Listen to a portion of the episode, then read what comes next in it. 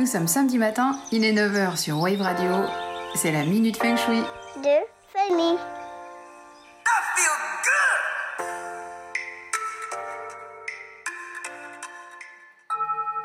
Plus on se sent en phase avec notre nature profonde, mieux on se sent. Plus on est en accord avec nous-mêmes et plus on aborde l'existence sereinement. Ne pas essayer d'être quelqu'un d'autre, assumer ce que l'on est, c'est pas toujours évident. Parce que la quête du toujours plus et du toujours mieux nous titille. Et la sanction des dogmes sociétaux peuvent être dures. Et parfois, on fait des pas de côté, petits et parfois plus grands, jusqu'à ce qu'on ne sache plus trop quelle est cette part sincère de nous-mêmes, tant la vie, les expériences, le vécu, les rencontres et les choix nous invitent à nous transformer, à changer par les bifurcations que l'on emprunte. Et parfois, tout ça nous amène un peu loin de nos bases, de ce que l'on est intrinsèquement, et on s'oublie. N'étant pas psychiatre ni psychologue, c'est sous le prisme du feng shui que je souhaite aborder le rapport à soi. Parce que le feng shui, c'est pas seulement la déco et la couleur des rideaux ou le positionnement d'un lit. C'est aussi et surtout un formidable outil thérapeutique. Et souvent, au terme d'une analyse, beaucoup de personnes me disent qu'ils ne savaient pas que ça irait aussi loin. Le lien entre une maison, base d'une analyse, et la nature profonde de chacun n'est pas de prime abord très lisible.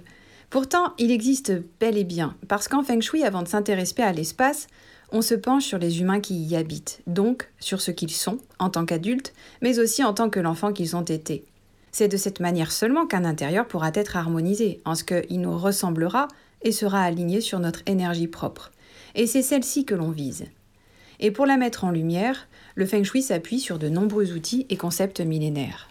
Les préconisations changent d'une personne sur l'autre, et heureusement, parce que nous sommes tous différents. Donc pour être efficace, on se doit d'étudier d'abord le profil feng shui des personnes, c'est-à-dire ce qui compose leur personnalité, que l'on décrypte grâce aux nomenclatures propres au feng shui et qui sont liées notamment à la date de naissance, qui nous donne le chiffre quoi et l'élément dominant dans notre personnalité, l'élément dominant parmi les cinq, donc parmi le feu, la terre, le métal, l'eau ou le bois, mais aussi l'étude de leur hexagramme de naissance à la lecture du Viking, entre autres.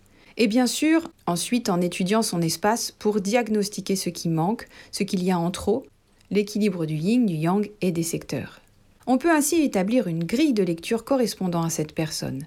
Sans la cataloguer ni la mettre dans des cases, on peut l'aider à redéfinir ses contours grâce à tous les indices dont on dispose et qui nous orientent pour déterminer les grandes lignes de force d'une personnalité. Et ainsi définir ce qu'elle aime, ce qui la nourrit, ce qui lui correspond, ce qui la fragilise, ce qui la dynamise, qui la régénère, qui la réconforte et qui la motive. Mais aussi par rapport à la maison, ce qui lui fait défaut pour être à l'équilibre.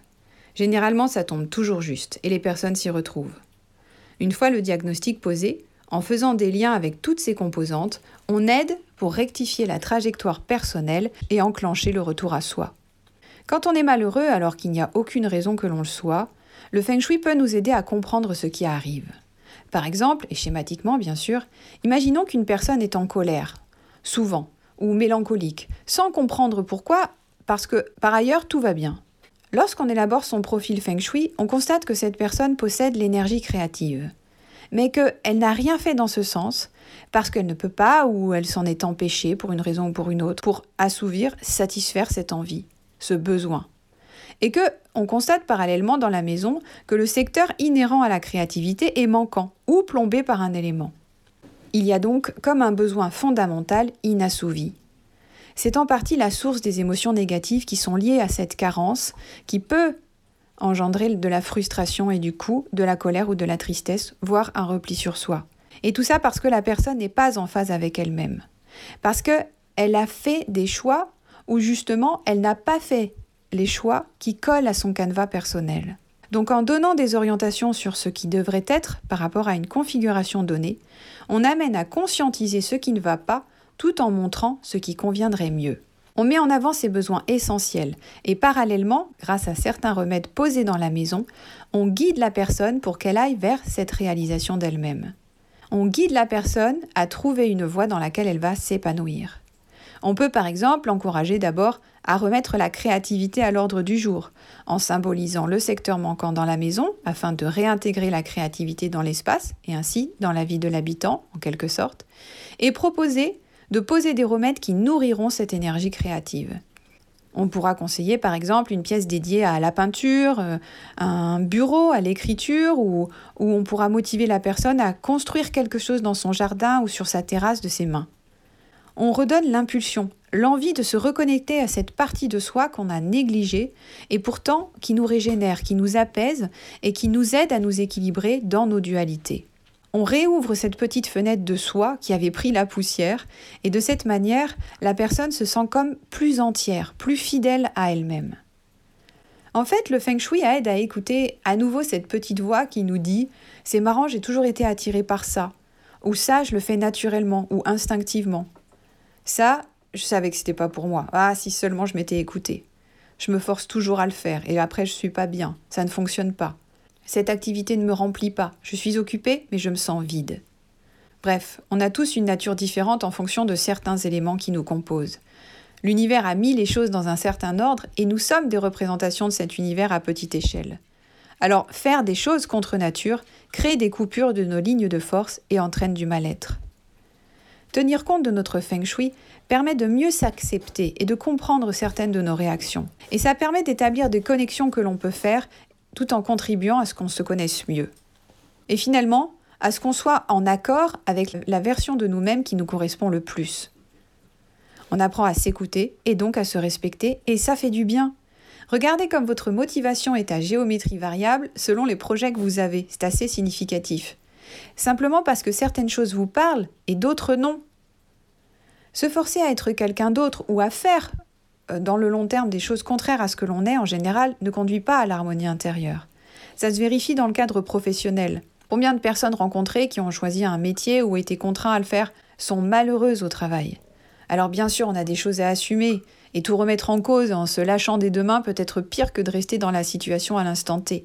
Mais alors, il faut au moins avoir des soupapes pour revenir à l'équilibre, pour contrebalancer les contraintes, pour se sentir vibrer et pour se sentir vivant à sans cesse refouler ce qui est bon pour soi, à faire semblant d'être une autre personne, à faire taire la petite voix qui cherche à nous guider pour sortir de ces ornières où on s'est fichu, conduit souvent à ne pas être dans une situation confortable. Satisfaire ses aspirations et ses envies et respecter sa nature permet d'être au contraire dans de bonnes vibrations et de mieux gérer nos émotions. Le feng shui peut aider à retrouver une cohérence et à avancer vers le positif. Et parfois, prendre le temps de faire le bilan, de remonter le fil de ce qui ne va pas, nous suffit pour provoquer un déclic. Ça peut être douloureux, mais ça fait avancer. Ça demande parfois du courage, de la volonté d'être soi, parce qu'on remet en cause certaines croyances que l'on a sur soi-même. Ça oblige parfois à se rendre compte qu'on s'est trompé et qu'il faut comme se rééduquer, mais ça vaut le coup. Quand on grandit, on se construit, mais parfois on se bricole avec les outils que l'on nous donne ou que l'on a choisis. Parfois ça tombe juste, parfois non. C'est là que le feng shui peut nous aider de façon assez spectaculaire. Renouer avec soi-même en feng shui, c'est beaucoup plus qu'une métaphore psychique, mais bien un potentiel d'accomplissement personnel. Alors et vous, qu'est-ce qui vous motive? Qu'est-ce qui vous fait du bien? Qu'est-ce qui vous régénère? Qu'est-ce qui vous fait vibrer? Penchez-vous sur la question quelques instants et voyez un peu comment vous pouvez vous faire plaisir. Sur ce, salut et bon week-end. La mini de famille.